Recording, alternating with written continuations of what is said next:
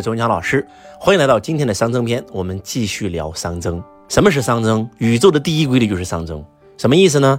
任何一个东西出生那天起就决定了它会死亡。我们生命的过程就是走向衰落、走向衰败、走向死亡的过程。整个宇宙如此，地球也是如此，太阳也是如此，人也是如此。那对于一个企业来讲，亦是如此。任何一个东西从出生就是走向死亡，这就是熵增定律。任何一个东西都是从有序走向混乱，走向无序，这就是熵增定律。那我们如何抗争熵增定律呢？其实人活着就是在不停的抗争熵增，那就有了第二个点，叫熵减，叫负熵因子。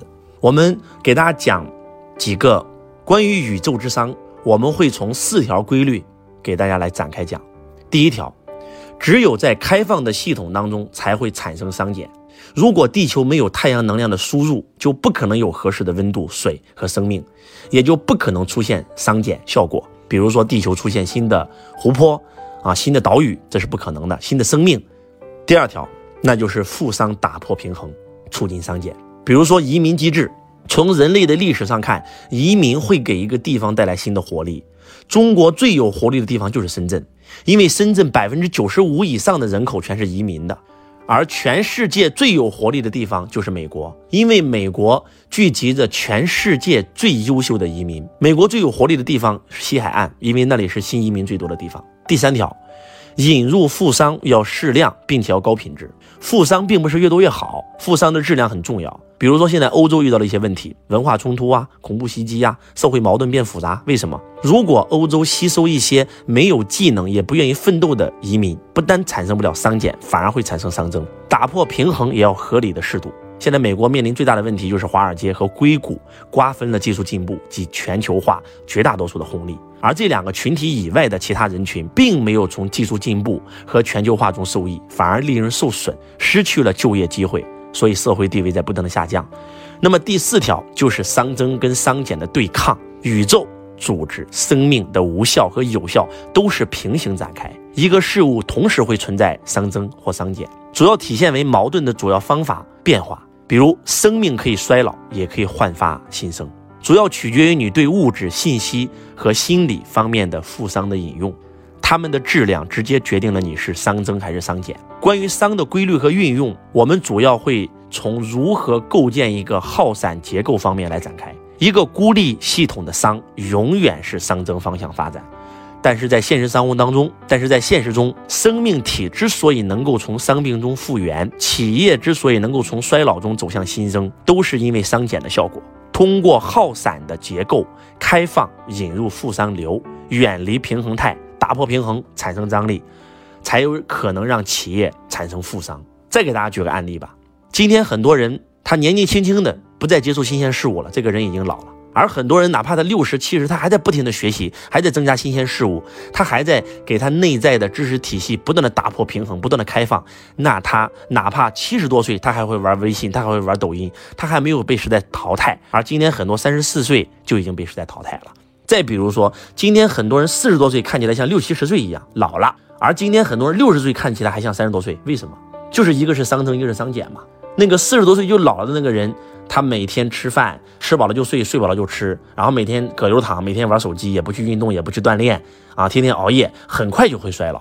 而那些为什么六十多岁他还依然活得很年轻呢？每天坚持晨跑，每天坚持运动啊，每天去美容院，对吧？每天接受新鲜事物，每天敷面膜，对吧？每天去运动，去健身房，啊，每天跟新鲜新鲜事物打交道，新鲜人打交道，啊，去新的地方，每天接受新鲜事物，那就完全不一样了。所以打破熵增变成熵减非常简单，就俩字儿，一个是开放，一个是打破平衡。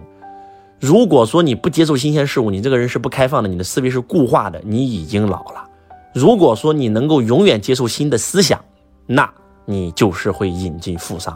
如果说你不锻炼啊，然后呢，那你就老了。但是你如果经常运动，你会发现你老了以后你还可以永葆年轻。一个人是如此，企业呢更是如此。我们很多公司为什么感觉到员工没有动力呢？因为你的企业已经三年没有招过一个新人了。如果说你的企业能够像周老师的公司一样，每年都有新人进去，对吧？那你的企业就会永永葆年轻啊，就像华为一样，华为是非常残酷的，百分之十的末位淘汰制，什么意思？啊，基层、中层和高层三个月一考核，考核不了辞职，引咎辞职，百分之十，永远都有新人进入华为，所以他的血液是流动的，他就会拥有健康啊。还是那句话，开放打破平衡。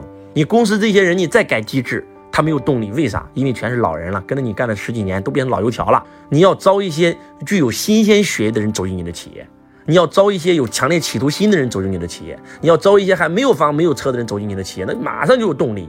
所以，当企业停止招人的时候，当企业停止开放的时候，你的企业已经死去。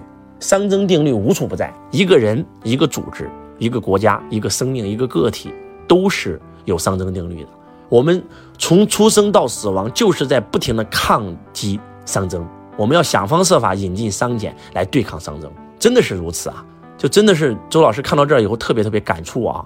发现任正非真的是站在宇宙视角来去俯瞰地球、俯瞰商业，他用宇宙规律来经营自己的华为，那能一样吗？那瞬间不一样啊，对不对？一个人站在一楼跟站在楼顶看到的完全不一样。说任正非为什么敢在企业只有八十亿产值的时候，能够花四十多亿去请 IBM 做顾问做咨询？为什么华为能够做成今天这样的世界五百强？就是因为他敢烧钱啊！我给大家说一个数据，你会很震惊啊，在座各位。二零一九年华为的这个营业额，给大家说一个数据，你会很震惊啊！二零一九年华为的营收是八千五百八十八亿，然后他们的利润有六百二十七亿，但是华为投资研发的钱是一千零四十五亿。这是什么概念？公司只赚了六百多亿，他竟然拿一千多亿去做研发。如果按照正常老板，根本不可能发生这样的事情。为什么？就是因为你只看到今年嘛，而任正非看的是五年、十年。当别人还在做二 G 的时候，他已经看到三 G、四 G、五 G 了。再给你们讲一个真实的故事啊，华为内部的员工总是说这么一句话：如果说你看任总用短期思维来看，你发现任总没什么伟大的。但是如果你把时间线拉长十年、二十年，你会发现任总绝对是一个非常伟大的战略家。举个例子吧，当年整个华为还在拼命的开发二 G 和三 G 技术的时候，有一家公司叫 UT 斯达康要发展小灵通，这个人叫吴英，发展小灵通。那个时候对于华为来讲，如果发展小灵通太简单了，但是任正非就是抵御这诱惑，不发展小灵通，因为他认为小灵通是一个是一个过渡产品。中国只要发了三 G 牌照，那小灵通立刻就会被淘汰。但是中国迟迟没有发三 G 牌照。当 UT 斯达康已经上市了，已经营收几百亿的时候，当所有人都在认为任总这个决策是错误的时候，用了不到两到三年的时间，五到十年的时间来证明小灵通就是个过渡过渡产品。就是因为当年的任正非坚持不研发小灵通，放弃到手的肥肉，来去研究三 G 技术、四 G、五 G，才有了今天在五 G 天下，华为能够成为世界第一名的结果。所以你会发现，从短期来看，华为吃亏了；从长期来看，华为胜了。就像那么多人赚钱上市股票，对吧？九十年代华为最可以再上市，华为就在深圳呢。没有做房地产那么火爆，那么赚钱，随便买块地不开发就能赚钱的时候，华为没有。华为拒绝了房地产的诱惑，拒绝了股票的诱惑，拒绝了小灵通的诱惑。为什么？因为任总看的是十年以后、二十年以后、三十年以后的世界，所以眼光不一样，就代表的结局不一样。当你真真正正的站在宇宙的高位来去看时间线的时候，你看的是上下五千年。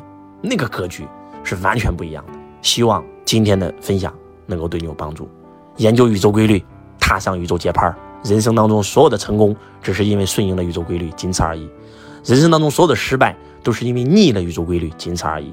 但是当你不知道什么是宇宙规律的时候，你的成功是偶然，你的失败是必然。我是周文强老师，我爱你，如同爱自己。